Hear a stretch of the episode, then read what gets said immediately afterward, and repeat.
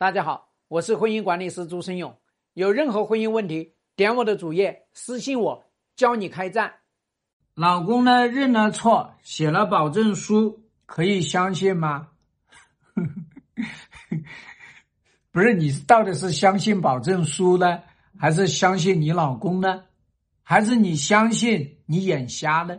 就一个男人移情别恋了，他到外面谈恋爱去了，然后告诉你。我错了，我不应该去再一纸保证书，我保证我再也不去了。那你觉得你老公他是人吗？还是豆腐啊？豆腐呢一切两面光，人呢？人呢？既然是谈情说爱，那就一定要有一个分手的三阶段。你老公现在是很清楚，我啊跟外面那个女人肯定要崩掉的，搞不下去。所以说他给你写保证书，他给你认错。你只能相信他完成了分手的第一个阶段，分手的第一个阶段是可信的，也就是说意识层面他要去分手，他认识到跟那个女人没有什么鬼未来，他认识到你这个老婆得要安抚一下，是不是？第一阶段你相信了，你就觉得他就跟那个女人就分手，你完全不尊重爱情的规律，爱情规律是什么？要分分合合，纠纠缠缠，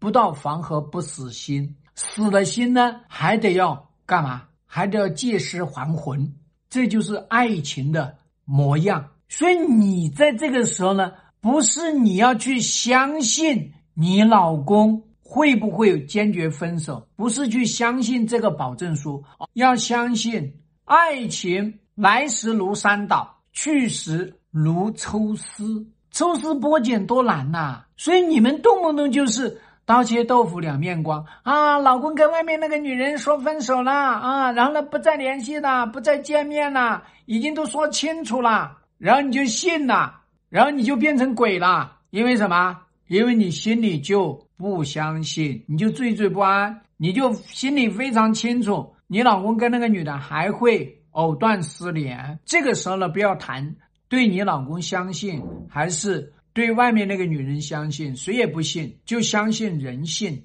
人性是脆弱的，爱情是美味的。吃了一次想第二次，吃了第二次想第三次，等到最后，爱情就是臭豆腐，闻起来很臭，吃起来还香。只有等到最后，爱情变成了艳遇，想到就痛，离开就幸福，他们才会分掉。听得懂吗，同学们？希望对你的婚姻有所帮助。更多婚姻细节，私信我。要开战，请行动。